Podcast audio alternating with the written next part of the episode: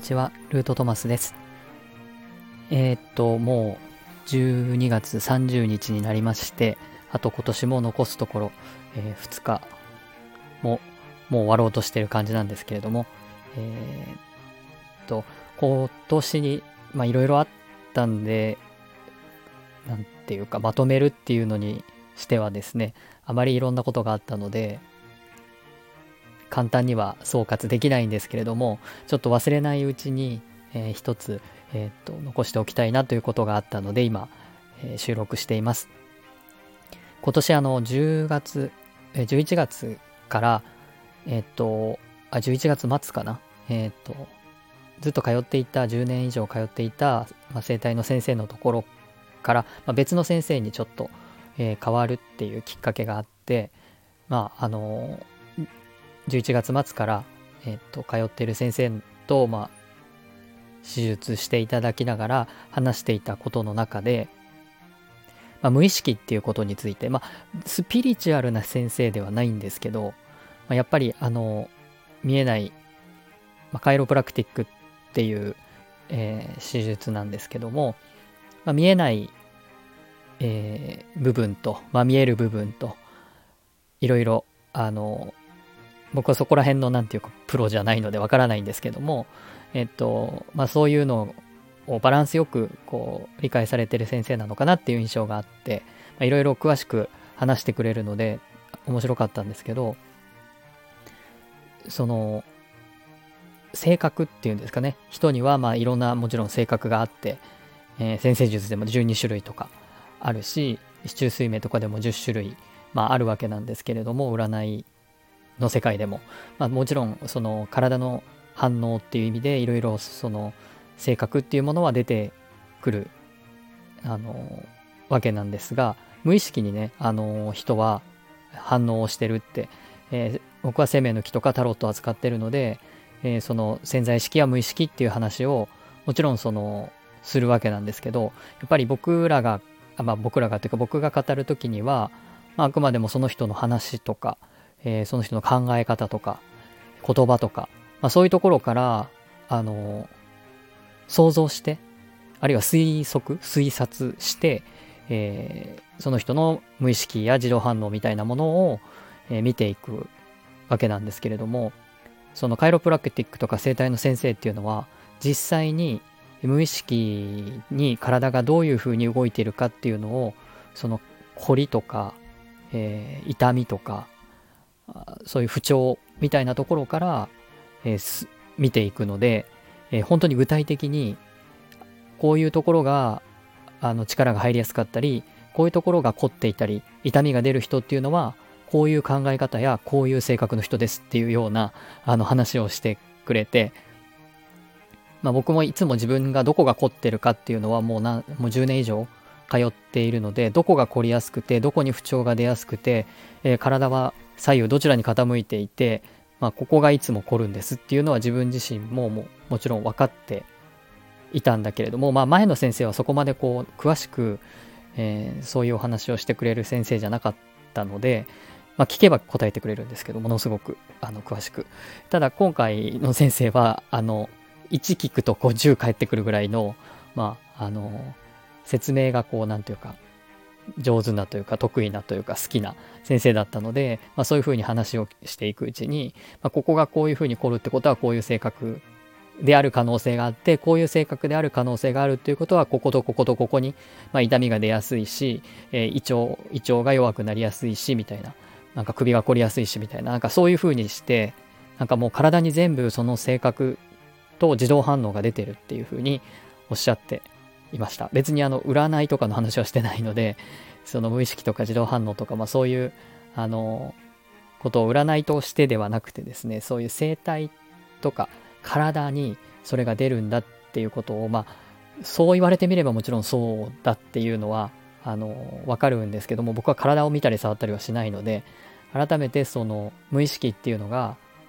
えー、思考だけじゃなくて、もちろん体に、えー、そして言葉に、えだから現実がそうできていくっていう、まあ、そのあの連鎖は頭で分かっていたんだけれども改めてね自分がそういう手術をしてもらいながら説明をしてもらってあそういうことかっていうふうに気がついたっていうことがありました。だから無意識っていうのは本当に当たり前だけど文字通り無意識なので、え、自分で気をつけるってことは絶対に無理ですよっていうふうにはあのそういう先生はおっしゃってました。絶対にっていうか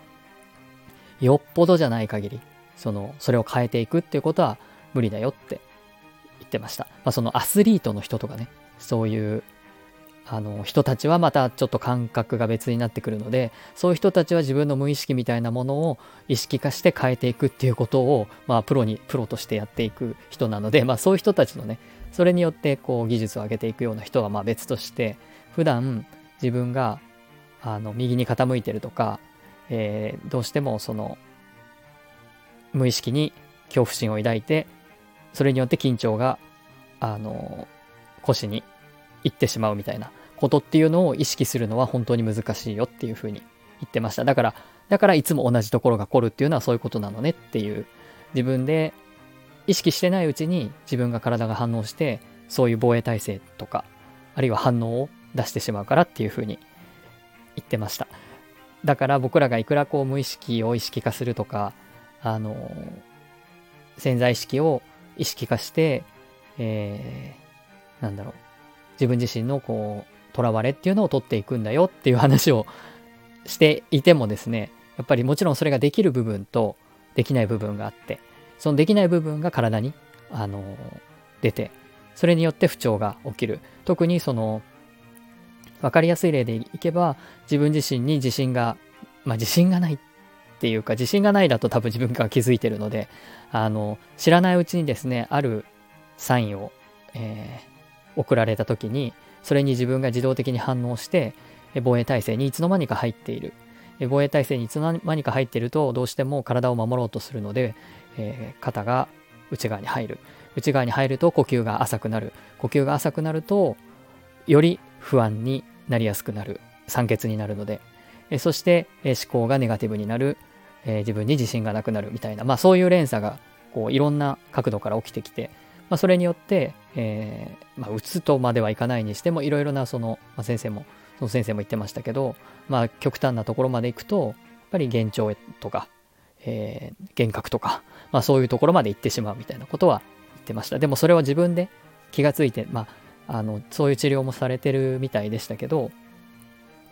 そういうふうにして自分の無意識がですね、自分の体を勝手に動かしていくので、それでその、それが何年も何十年も続いていけばそれは自分の性格だと思ってしまうんですけれどもある意味性格ではあるんですけれどその